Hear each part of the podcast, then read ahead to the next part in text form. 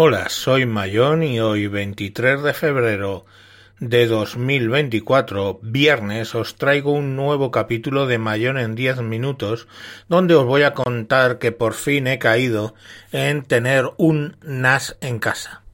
Los que me conocéis sabéis que yo siempre eh, he dicho que mejor que un NAS en casa es tener Google Drive o Mm, eh, ¿cómo se llama esto? Yo qué sé, disco en la nube, ¿no?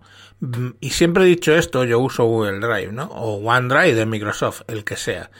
Dicho esto es porque yo tengo en Google Drive todos mis documentos, de los escaneos de los documentos y los NIES, de los DNIs, de los libros de familia, contratos, todo lo relativo a la casa lo tengo ahí y en un momento dado alguien desde un teléfono puede acceder a esa información y podemos utilizarla. Mm, comparto un directorio con cada uno de mis hijos donde le meto ahí su documentación y mi hijo tiene acceso, mis hijos tienen acceso, los que están en edad, obvio, de utilizar un móvil y pueden entrar.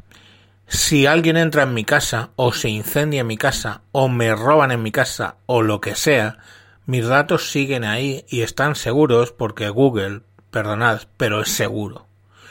Entonces la cuestión al final es que mm, a mí me faltaba algo que era la posibilidad de tener películas, ¿vale? almacenadas para visualizarlas desde el televisor. Y para eso, pues sí que no me queda más cojones de tener un Think Center. O sea, perdón, un Think Center, un NAS. Afortunadamente David, eh, un amigo de, de Guadalajara, me donó un equipo que tenía un Think Center que en principio eh, lo utilicé para que la niña trabajara en, como ordenador para la niña pequeña de 10 años, pero luego alguien me dejó también un portátil eh, pero súper antiguo, un, creo que es un i5 4000 o algo así, serie 4, y eso es lo que le instalé Chrome OS Flash y es lo que usa la niña. Y entonces este equipo me quedaba un poco descabalgado, es un, es un ThinkCenter M700 con CPU i5 6500T de cuatro procesadores a 3100 GHz, o sea, no es un mal equipo que tiene 8 megas de RAM y un disco SSD de Samsung de 512. Entonces dije, bueno, pues vamos a darle un uso. Y entonces, eh, con ayuda del doctor Bru o, alguien que, Antonio, que nos, o sea, que nos ayuda en, vamos, que escribe con, y, habla mucho con WinTablet en el Telegram de, de WinTablet, eh, que por si no sabéis es https barra t.me barra wintabletinfo por si os queréis apuntar al, al telegram. Pues bueno ahí eh, me habló de varias alternativas y entre ellas una que es una que se llama Casa OS Casa OS no deja de ser un software que tú instalas sobre un servidor Ubuntu, por ejemplo, un servidor Linux, y ya te hace pues una serie de entornos que con docking, etcétera, puedes instalar, con Docker, perdón, puedes instalar distintas aplicaciones. Entonces, bueno, me puse presto y eh, instalé Ubuntu Server 22043 por el expeditivo método de meterlo la imagen en una llave USB y arrancar el Center desde USB, instalé Ubuntu Server 2204.3, que eso me llevó menos de media hora, y luego instalas Casa OS 0, instalé en su momento 0.4.2, creo, que es, entrando en Casa OS, todo junto, casaos.io, ahí tienes un script que directamente coges ese script, lo metes en Ubuntu Server, lo ejecutas en la consola, digamos, y te instala Casa OS 04.5, 04.2 creo que lo que instalé y luego lo he actualizado. Bueno, ¿qué tiene esto de casa? Pues eh, cuando tú entras en modo web a ese equipo, una vez instalado, pues te sale un dashboard donde te pone la hora, el estado del sistema CPU y RAM que estás consumiendo, el almacenamiento que estás eh, consumiendo, el estado de la red. Una cosa sí que os recomendaría cuando instaléis Ubuntu Server, no utilicéis el gestor de Ubuntu de volúmenes, ¿vale? Que es LM no sé qué, sino los discos tal cual, porque eso os va a ayudar luego más a la hora de utilizar el, el Casa OS, ¿vale? Porque os mostrará el uso real de, de los discos en pantalla. Pero bueno, da igual, ¿eh? Yo lo tengo, utilicé, no caí, lo utilicé con, con el gestor de volúmenes de Ubuntu y funciona.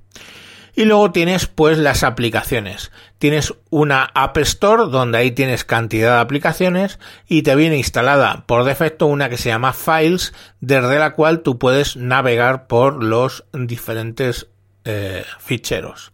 Por otro lado, yo tenía arrumado ahí, o sea, perdón, retirado cogiendo polvo en, un, en una caja donde guardo mis mierdas desde hace al menos, mm, no os voy a exagerar, pero 10 años un Omega, una unidad de disco duro y Omega de estas mecánicas de, de 2 gigas y bueno pues la puse en activo, la formateé en NTFS y se la puse directamente al Center, ¿vale? Con lo cual lo reconoció perfectamente mi, mi, mi casa OS, mi Ubuntu. Y ahí lo que he instalado han sido dos programas nada más de toda la Apple Store que tienen, que es el J-Downloader 2, que eso me sirve para bajarme los archivos de mis canales de YouTube y lo hizo muy muy rápido y en poco tiempo. Y sobre todo Transmission. Transmission es un programa de torrent donde tú abres Transmission y se te abre una página web donde puedes añadir ficheros .torrent y se pone a bajarlos. ¿Qué hago? Pues me metí en bajar películas de un amigo mío catalán que se llama el señor Torrent y me puse a bajar películas que me interesaban y eh, una vez que termina la película la dejo algunas de ellas, no todas porque son 500 gigas lo que tiene de disco interno, algunas de ellas las dejo ahí para que la gente pueda seguir bajando, ¿vale?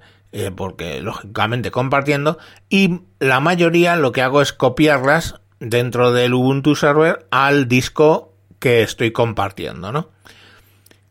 Ese disco, a través de la aplicación Files que tiene este Casa OS, lo pongo como para compartir por SMB, ¿vale? Por Samba. Y eh, en los Chrome, eh, los Chromecast de Google TV que tengo en casa, tengo uno en el dormitorio y otro en el salón, pues lo que he hecho es instalar VLC, ¿vale? El programa VLC que está en la tienda de Google TV perfectamente, lo instalas y he añadido pues el servidor ThinkCenter este y bueno, pues lógicamente el disco. Él ve el disco que he compartido por Files en Samba y ahí ya puedo tranquilamente pues entrar desde la televisión del dormitorio o la del salón a ver las películas que he ido cargando ahí.